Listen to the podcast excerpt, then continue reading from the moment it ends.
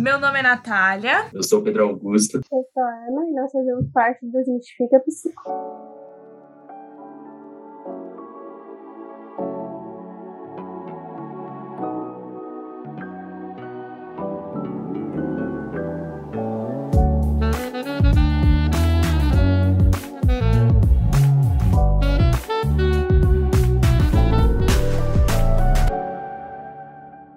Cuidado, alerta de gatilho. Bom, hoje a gente vai falar sobre abuso, abuso sexual, assédio sexual, né? E tudo que envolve, os ambientes que envolvem, definições, né? E sobre as vítimas.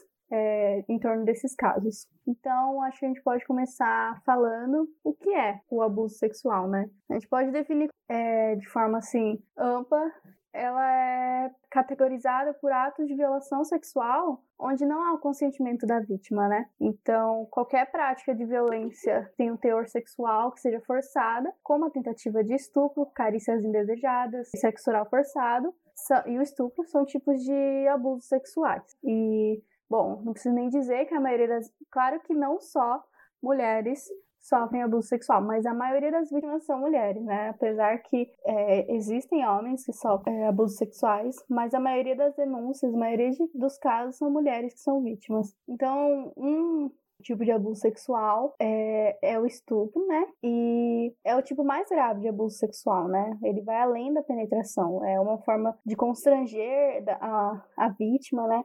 E pode ser feito por é, sexo oral, a masturbação, toques íntimos e é, introdução forçada de objetos. E apesar de ser uma coisa delicada de se falar, a gente tem que caracterizar, porque tem pessoas que não é, conseguem reconhecer quando ocorre um estupro e muitas vezes até tiram a culpa do agressor, né? É, sobre isso que a Ana colocou, a gente pode ver essa questão da violência sexual ou do da, do próprio estupro dentro do relacionamento. Recebe como nome é, estupro marital ou violência marital, que é exatamente quando a pessoa é, é obrigada pelo cônjuge a manter relações sexuais ou a fazer algo que não sinta vontade. Isso acontece muito dentro do casamento, dentro de relacionamentos, e as pessoas consideram isso normal, acham que não é considerado abuso, não é considerado estupro, mas é sim. E sobre isso, para dar mais legitimidade naquilo que eu disse, é, a OMS fez uma pesquisa no ano de 2020, onde apontou que um em cada três mulheres já sofreram violência física ou violência sexual de seus parceiros. Então, assim, não é algo que está longe de nós, é algo que acontece muito e é algo que a gente não identifica como estupro. E as próprias mulheres se culpam por isso, como se elas tivessem que atender essa demanda desse sujeito. Não só as mulheres, os homens também. É porque, querendo ou não, no feminino, essa imposição é maior do que no masculino. Isso é muito preocupante, porque pelo histórico que a gente tem, tanto pelas questões de ideais machistas e questões até religiosas, as mulheres acham que elas que estar nessa posição submissa, né? Então, muitas mulheres têm dificuldade de reconhecer quando está sofrendo esse tipo de violência e muitas vezes quando reconhece, acha que o parceiro, ele tem tipo uma razão para fazer isso e ele está certo em fazer isso porque ela é esposa e ela tem que aceitar tudo aquilo que é feito. Então, é uma coisa muito difícil, porque, vou dar um exemplo, é, esse histórico machista que tem é, sempre tem, traz essa submissão da mulher, né? E a questão, um histórico até religioso que se tem é que a mulher ela é submissa àquele homem. Então, tudo que ele fizer tem que ser aceito. É muito difícil, porque na questão religiosa, é, não criticando a religião, mas ainda é muito pregado, que a mulher tem que ser é, a esposa perfeita. Então, tipo, mesmo que ele esteja me fazendo uma violência, tem que ser a esposa dele, apoiar ele, estar aqui quando ele precisar, até quando ele quiser fazer uma relação sexual e eu não aceitar. E é muito preocupante. É muito preocupante porque a mulher, ela se vê numa situação muito difícil de sair, né? Porque por conta de tudo isso que ela tá já inserida. Então, ainda sobre essa questão do estupro e da questão do relacionamento, quando a gente pensa, por exemplo, que a mulher sempre está associada a uma questão de objeto, de pertencimento, a uma questão de que ela tá, tá, tem que estar passível a um outro, é, isso é muito difícil.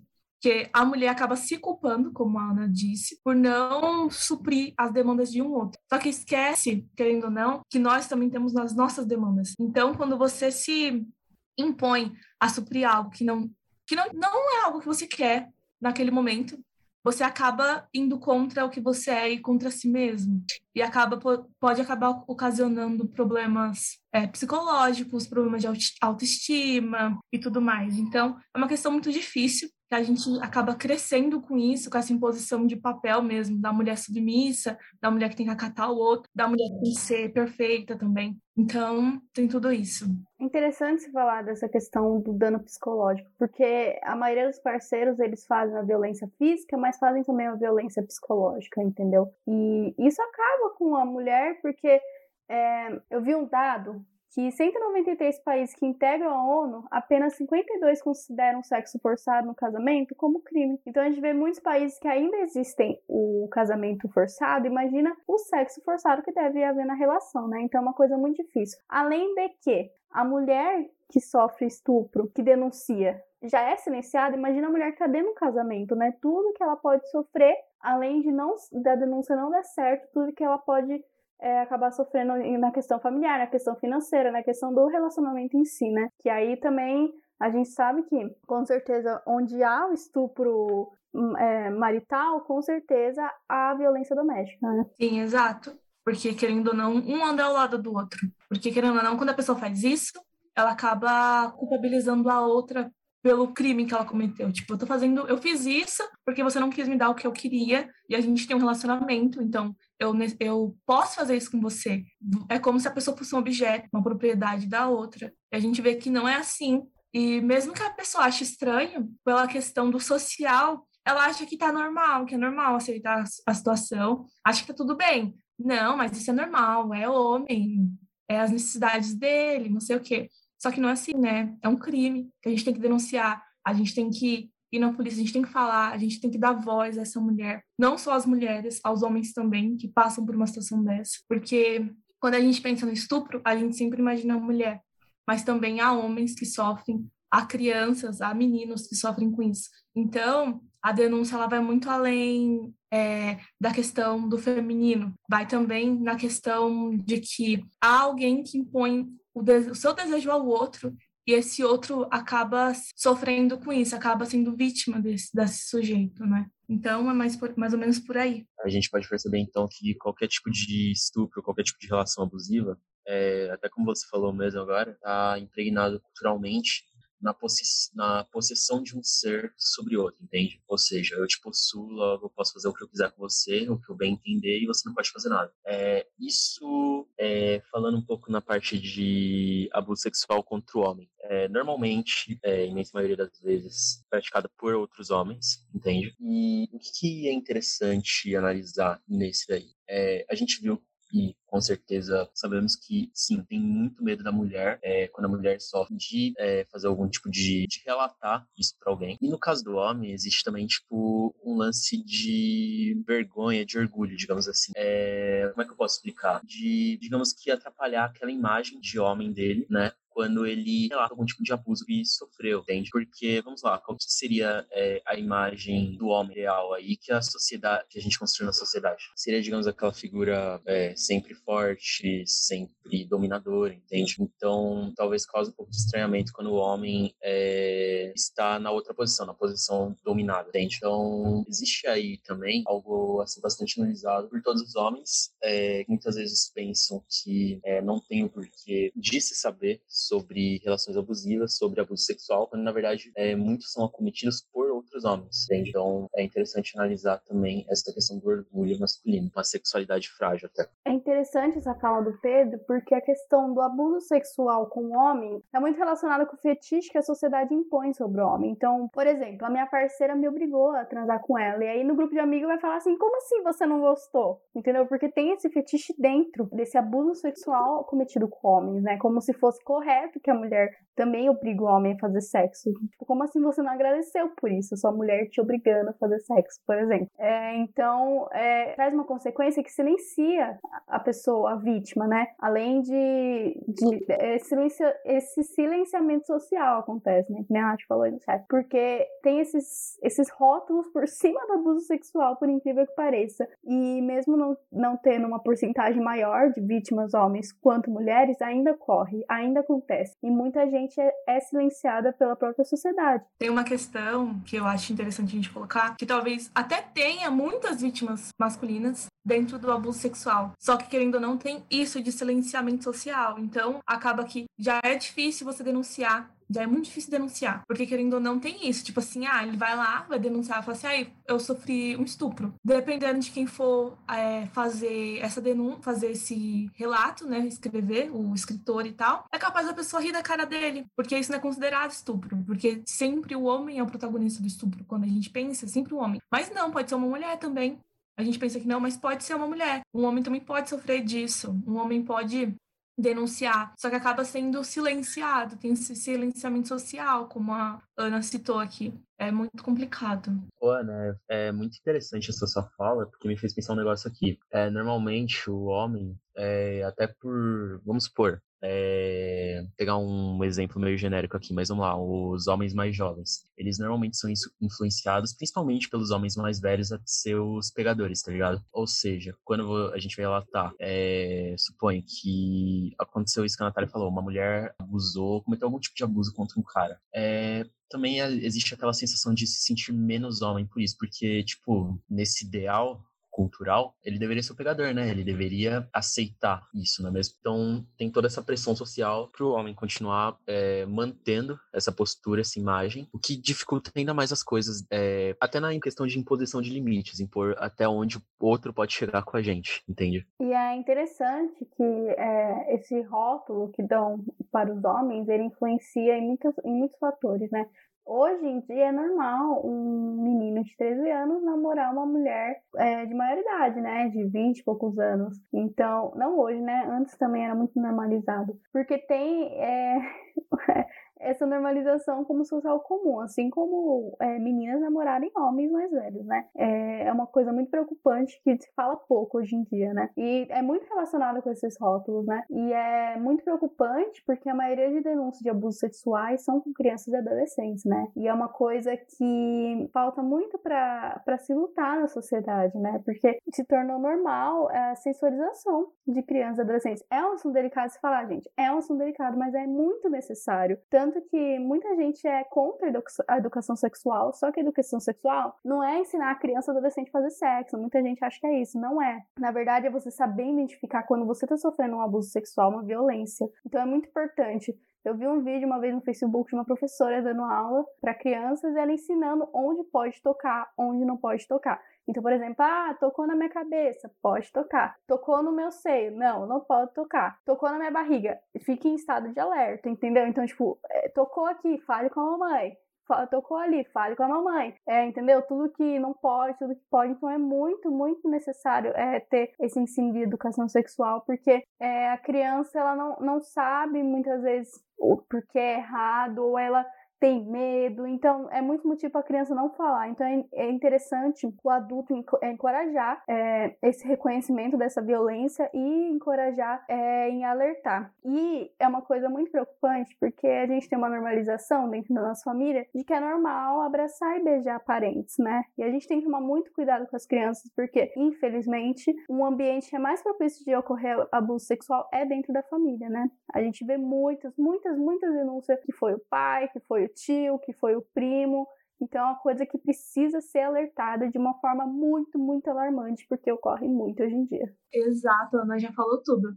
É necessário, é essencial que a gente ensine, fale com a criança sobre a questão do corpo dela, ensine ela que os outros não podem mexer no corpo dela, não pode tocar, não pode mexer no corpo dela, porque, querendo ou não, a criança ela vai estranhar e ela não vai saber o que é aquilo. Então, se você informa para a criança que aquilo não está certo, desde que ela é pequena, desde que ela, sei lá, tenha dois, três anos, quando ela ficar maior, e se em algum momento isso acontecer com ela, que esperamos que nunca venha acontecer, porque é uma situação muito triste, ela vai saber lidar com aquilo, ela vai saber com quem contar. E tem aquilo, chegar na criança e falar: é, foi, se fulano fez isso com você, você conta para mim. Se eu não resolver, você conta para seu pai. Se seu pai não resolver, conta para sua avó. Conta para alguém que alguém vai resolver. Nunca deixe, uma, nunca faça com essa criança que ela não saiba do que está acontecendo no corpo dela, no, no que estão fazendo com o corpo dela, né? O que estão o que estão fazendo com ela. Que ela sempre tenha a possibilidade de ter voz e falar o que ela sente, o que ela tá passando, porque às vezes a gente acaba calando e silenciando a criança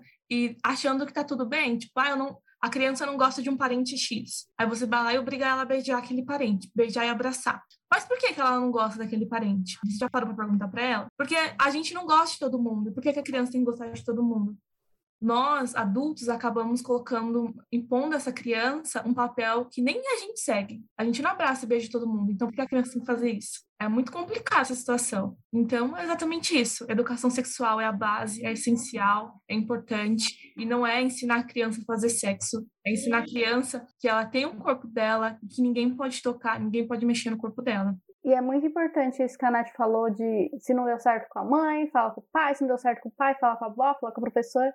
Porque, infelizmente, é, é normal também é, não acreditarem na vítima. Isso acontece independente da idade, infelizmente, né? Essa questão de abuso sexual. Então, é muito importante é, reforçar isso para a criança. É, olha, não, isso não pode, isso não pode, isso não pode. Se acontecer, conta para a mãe, conta para o pai, conta para o amiguinho na escola, conta para tia da escola, conta para professora, conta, sabe, assim vai, porque é uma coisa assim que é muito difícil de ser denunciada. Eu acho que muito mais por conta da falta de conscientização que as pessoas têm. É, a questão é até quando, culturalmente, a gente vai continuar normalizando isso, entendeu? Normalizando é, qualquer tipo de pequeno abuso, né? Digamos assim, pequeno abuso entre aspas, entende? Porque é, o pequeno abuso, ele sempre vai levando a algo cada vez maior, entende? É, em todos os sentidos. Até quando a gente vai continuar falando que o mais velho tem sempre razão de tudo, enfim, ou que o homem tem sempre razão de tudo, ou que... Porque, assim, nessa questão, Primeiro, quando a gente fala, é, até retomando um pouco a questão do homem, a gente pode citar que, por exemplo, o que seria considerado macho alfa, que é falado socialmente, entre aspas,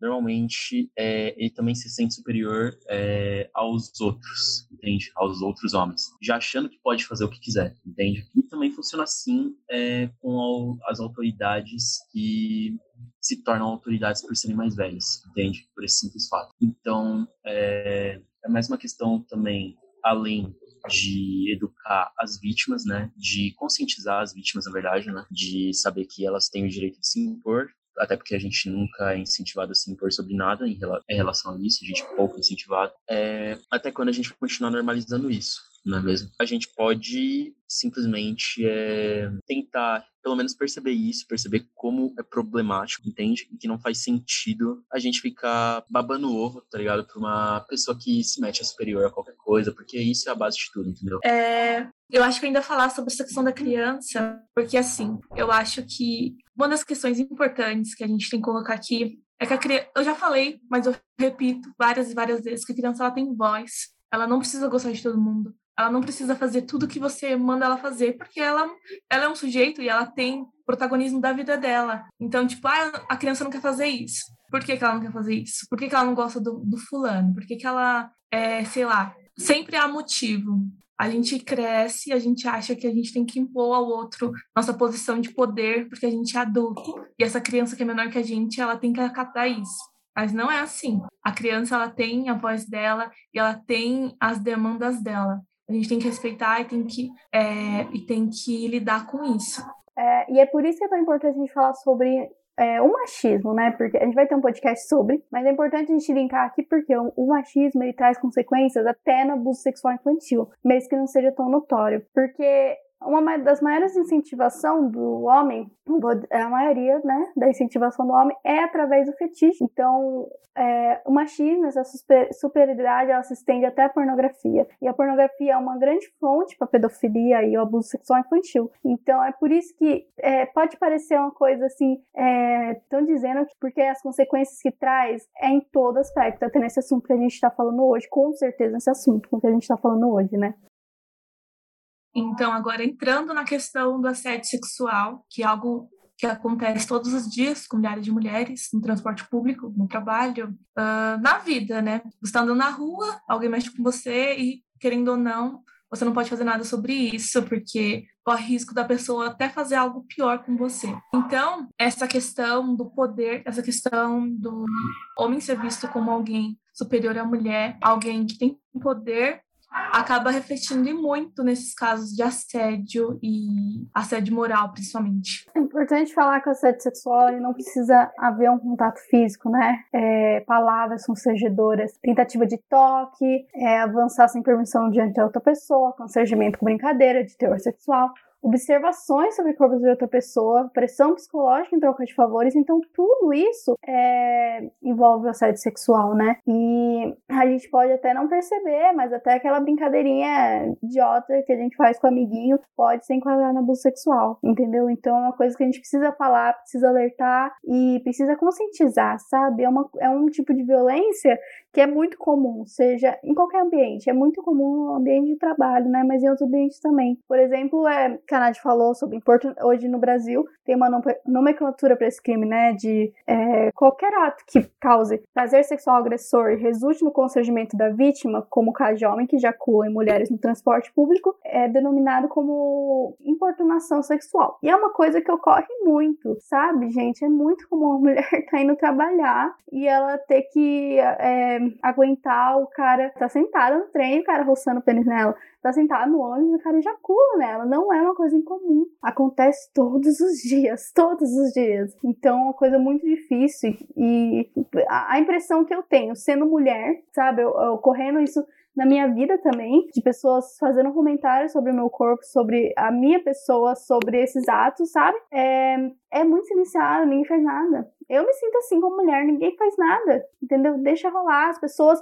às vezes, no transporte público, vê e não fala nada. A mulher sempre acaba sofrendo muito com isso, porque é, não vai acabar. Essa impressão que eu tenho, não vai acabar. Parece que ninguém faz nada sobre isso. Isso é muito triste, essa colocação. Porque, querendo ou não, é isso que eu sinto também, que é uma coisa que, tipo, a gente acaba alimentando, as pessoas alimentam isso, as pessoas criam as pessoas, as outras para isso, porque a gente está reproduzindo padrões há séculos e eles continuam iguais. A gente não tá, a gente não tá deixando de reproduzir o que já estava acontecendo. A diferença é que hoje em dia as pessoas têm voz, as pessoas estão lutando contra isso.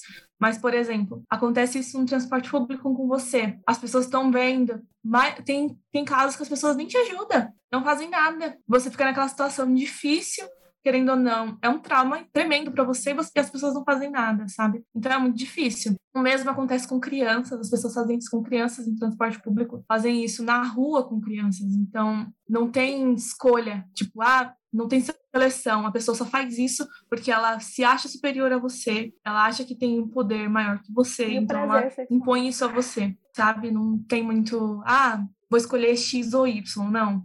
Vi escolhi, né? Então, isso nos leva ao ponto de, tipo, tentar ter a percepção de até que ponto é, nós podemos estar contribuindo para esses abusadores, né? Porque às vezes a gente contribui sem perceber, entende? Pode ser coisa, tipo, escancarada, assim, mas a gente contribui sem perceber. Por exemplo, quando eu tava voltando é, para casa da escola, acho que eu tava no primeiro ou no segundo ano, tava conversando com. Eu tava vindo com uma amiga e um amigo meu. E nós tava conversando é, sobre umas paradas envolvendo relação sexual e tal. Eu não lembro é, o que, que eu tinha falado, mas ela falou, ah, é só dar, só deixar a mina bêbada e pronto, entende? E, tipo, pra ela, uma, um bagulho normal, né? É, obviamente que às vezes não é tão, dessa forma tão escancarada assim, às vezes a gente pode contribuir é, pra, é, de forma sem perceber, entende? Porque tá tão impregnado isso no mundo, né? Então, vale também uma reflexão, tipo, e até análise do que a gente fala normalmente, entende? Meu, sobre essa questão que o Pedro colocou, é uma coisa que me irrita muito. É uma coisa que tem muito. É mulher que acha que isso tá certo, que acha que tá tudo bem o homem assobiar pra ela na rua, e tá tudo bem o povo mexer com ela, porque é, isso faz ela se sentir bem, sei lá. Tem muito discurso assim. Só que. Peraí. É... Exato. E mulher, eu tenho aviso para você: você tá sofrendo abuso sexual. Exato. E muito, meu. E você está sendo conivente com toda essa estrutura, todo esse patriarcado que diz para você que você é um objeto e que você deve ser tratado que nem um objeto. Então, você está sendo um, um, bichinho e está acatando isso. Então, toma cuidado, porque isso é muito sério. Tipo, enquanto, enquanto ainda está no bio, não está te atingindo. Só que o abuso ele vai muito além disso. Quando a gente começa a dar passagem para coisas assim, é, acontece coisa muito pior. Então a gente não pode se calar, a gente tem que brigar, a gente tem que bater de frente. É difícil, é difícil, mas a gente tem que brigar, tem que bater de frente, tem que reclamar, tem que mostrar que a gente é sujeito, que a gente não é objeto para os outros fazer isso com a gente, sabe? E isso acontece todo dia, gente. Quando você é mulher não passou na rua e um cara buzinou, o cara subiu, entendeu? Então é uma coisa é muito difícil. Você, que nem você falar, que a Natália falou, você achar isso bom é uma coisa horrível. A gente não pode ser conivente com isso, a gente tem que lutar contra isso, porque você é mais uma que ele fez o dia todo, entendeu? Então a gente tem que lutar contra essas, essas atitudes que acontecem diariamente com a mulher, diariamente com a mulher, entendeu? E é importante falar sobre assédio sexual que é presente no trabalho, né, gente? É uma coisa assim que acontece muito, tanto com homens tanto com mulheres. É, é o, o assédio sexual que acontece, moral e sexual que acontece no, na, no ambiente de trabalho, é, é um constrangimento, uma humilhação que acontece é, muitas vezes por chefe que intimidam é, funcionários, com aproximações forçadas, convite para encontro sexual. E sempre com a ideia de que, como você está trabalhando comigo, você me deve uma, entendeu? Então, a maioria dos assédios sexuais presentes no ambiente de trabalho acontece com essa lógica, né? E é muito difícil. Tem até um episódio do Brooklyn Nine-Nine que fala sobre isso, que tem um episódio que uma moça, ela ela sofreu abuso sexual e aí uma das policiais, a Amy, faz de tudo para que ela consiga ganhar o caso, né? E é muito difícil porque tem umas consequências que sempre acaba com a mulher. Então, por exemplo, nesse episódio, a Amy faz de tudo, consegue provar que o cara é culpado, mas mesmo assim a mulher quis sair da empresa porque todo mundo começou a olhar ela com outros olhos, muitas vezes culpando ela. Então, é uma realidade que acontece muito, muito, muito. Tipo, a fala anterior da Natália me fez pensar no negócio também. É, ela falou deu papo para as mulheres também, que contribuem para isso. É, queria dar dois papos também. Primeiro, é, pros meninos, para de ser baba-ovo, entendeu? Você vê que tem aquele cara que acha que pode fazer, tá ligado? O reizinho da quinta série, acha que pode fazer o que quiser e tal. É, para de baba-ovo, tá? Porque ele é o reizinho na escola, entendeu? Fora da escola não é nada. E o outro, é, mulheres, também, algumas só, é a minoria, mas presta atenção quando você for falar pra um cara virar homem de verdade, que ele precisa de tal comportamento para virar homem de verdade também. É, também pelo menos quando a gente é mais novo, às vezes pesa um pouquinho também, demorou? É sempre bom prestar atenção nisso, senão a gente acaba reforçando uma série de atitudes que são, que são ruins, né? Pra não falar outra coisa aqui. E é muito ruim o quanto é, a questão do, do, do abuso sexual, a gente voltando um pouco, é muito ruim essa questão da culpabilização da vítima, né? Porque eu não consigo imaginar por que alguém se sujeitaria a passar por isso, sabe? Por, pelo sofrimento que é denunciar. Então, é uma coisa muito, assim, preocupante, porque a mulher, quando ela tem coragem de denunciar, ou o homem, né? Quando tem coragem de denunciar, e tem culpabilização pela sua parte, eu não consigo imaginar por que ela faria isso, entendeu? Por exemplo, o caso da Mari Ferrer, né? O advogado, durante é, o julgamento falou que ela queria criar polêmica. Eu não consigo entender por que uma mulher ia se expor tanto desse jeito, com uma violência dessa, para falar: ai, o cara me estuprou, eu quero fama. Gente, não é assim sabe? O estupro, ele vai, ele vai muito da violência. Você fica traumatizado e o quanto aquilo é, ferra o seu psicológico, meu, não conta. Aquilo fica pra sempre marcado em você e no seu corpo. Nossa, sobre esse caso dela, é, quando a gente pensa, por exemplo, que eles pegaram fotos dela de biquíni, fotos dela de blusa, de calcinha e usaram isso contra ela, como se a roupa que ela estivesse usando justificasse o que fizeram com ela, sendo que uma coisa não tem nada a ver com a outra. É, eu, particularmente, acho que ninguém deveria fazer nada com o corpo do outro, independente de como ele esteja, mesmo que a pessoa esteja, sei lá, pelado na sua frente, você não tem o direito de fazer nada com ela se ela não autorizar isso. Então, uma roupa não tem nada a ver com isso.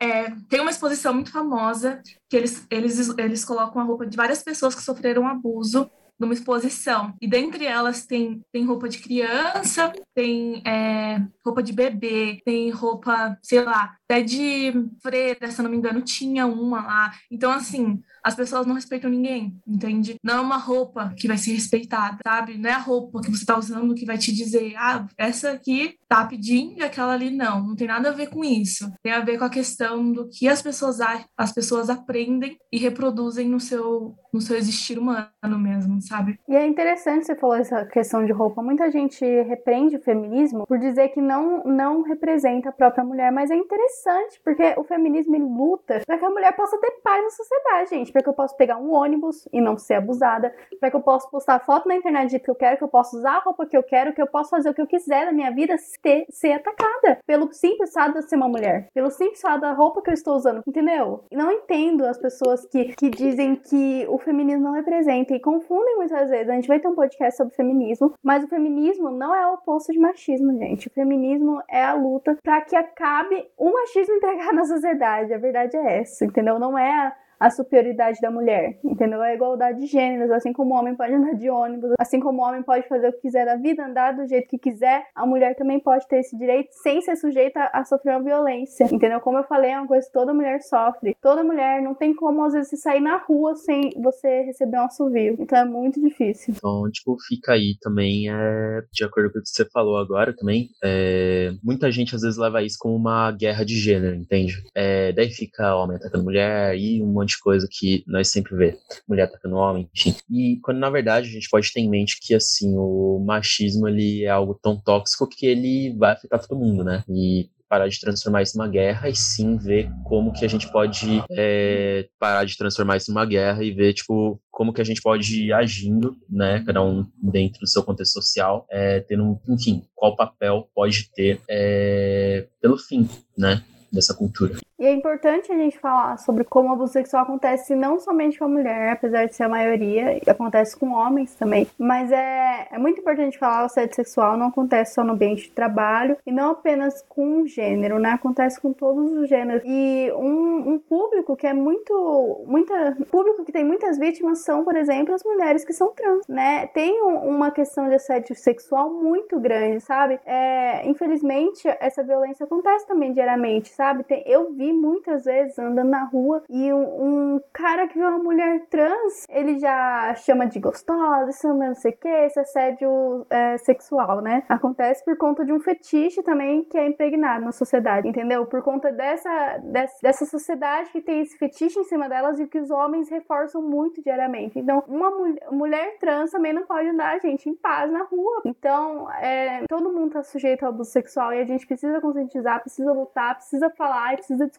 Já que você falou da fetichização é, de mulheres trans, vamos também falar da fetichização das mulheres pretas também, porque acontece muito isso, né? Você fetichiza uma etnia, né? E tratando ela inteira como objeto sexual tal, é, com certeza também entra num tipo de abuso, né? Inclusive, é, eu tenho até um relato pessoal, aconteceu comigo uma situação, por exemplo, tá, é, no trabalho. Eu tava conversando no celular tal, e o homem que trabalhava comigo, ele viu. Ele demorou, eu tava conversando, conhecendo uma menina, e tudo bem, como a gente era amigo, nós fala, normalmente nós comenta isso comigo e tal. É, a menina que eu tava conhecendo era preta. E o que, que ele falou? Ele falou, nossa, se você conhecer uma preta, ela pode te proporcionar coisas com mulheres brancas, uma parada bem assim, bem bizarra, tá ligado? É... Mas assim, o que eu entendi, que deu pra perceber, é que na cabeça dele tava tudo normal, entende? Tava tudo absolutamente normal. Tanto é que é... quando eu fui conversar com, isso, é, com ele uma vez, pra ele continuava tudo normal e ele não fez nada de errado. Isso que é estranho pra caramba, bizarro, né? Entrando ainda nisso, dá pra falar também sobre a questão das mulheres fazerem isso com os homens pretos, né? Os homens negros também.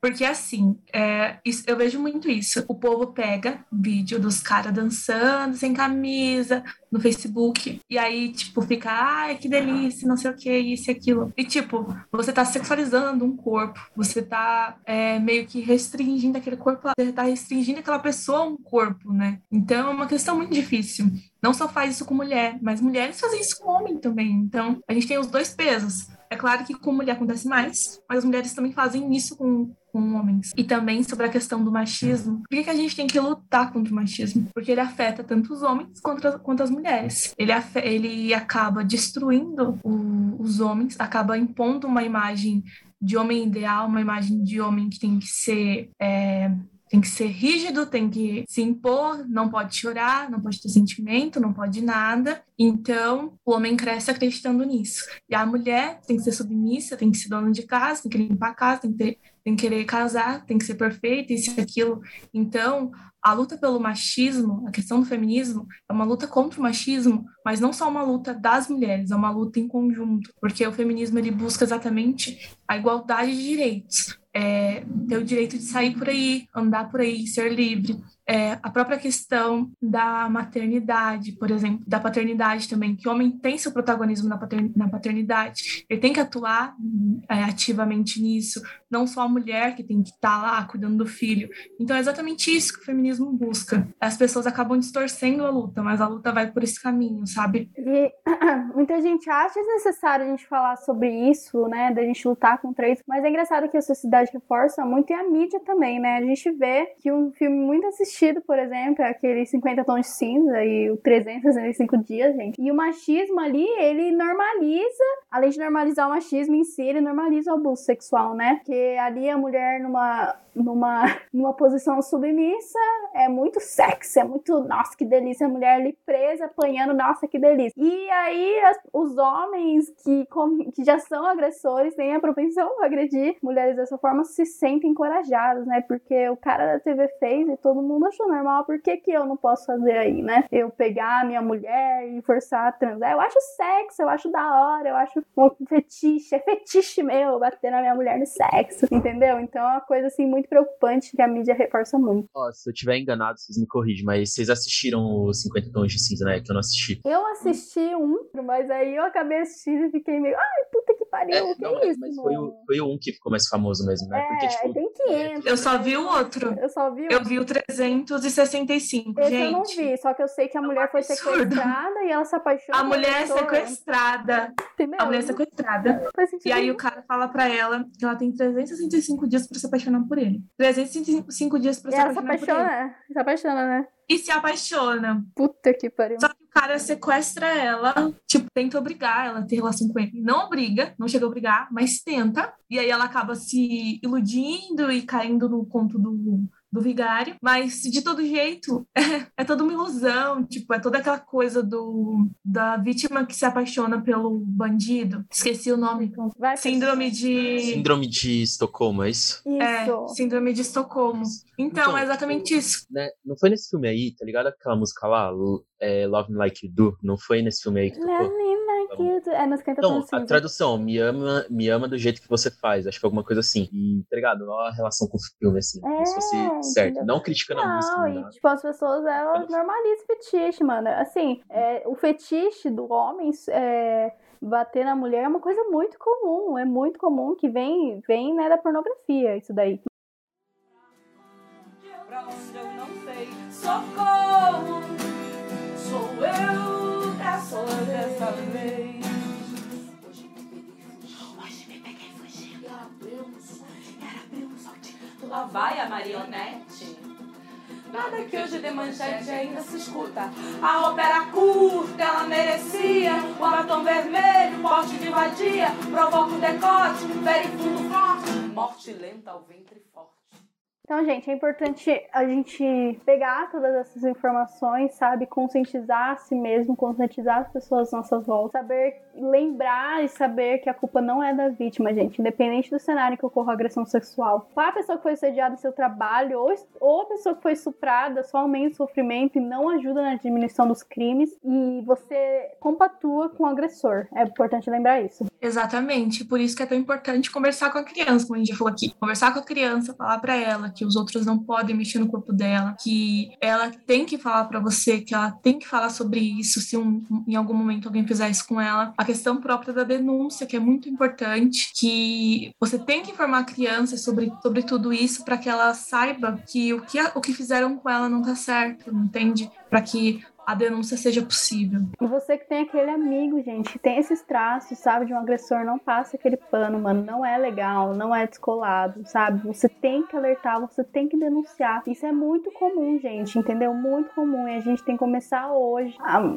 já tem luta, mas todo dia é, essa luta ela é diminuída pelos agressores. Então é importante lembrar que no Brasil tem um canal de denúncias de diferentes violações dos direitos humanos, que é o Disque 100. Então, os casos de abuso, abuso por exploração sexual de crianças e adolescentes, além do número da polícia mesmo, né, em caso de agressões, em caso de violência, estupro, que é um 90. Então se alertem, não deixem de denunciar, sabe? Lutem, lutem, não se calem.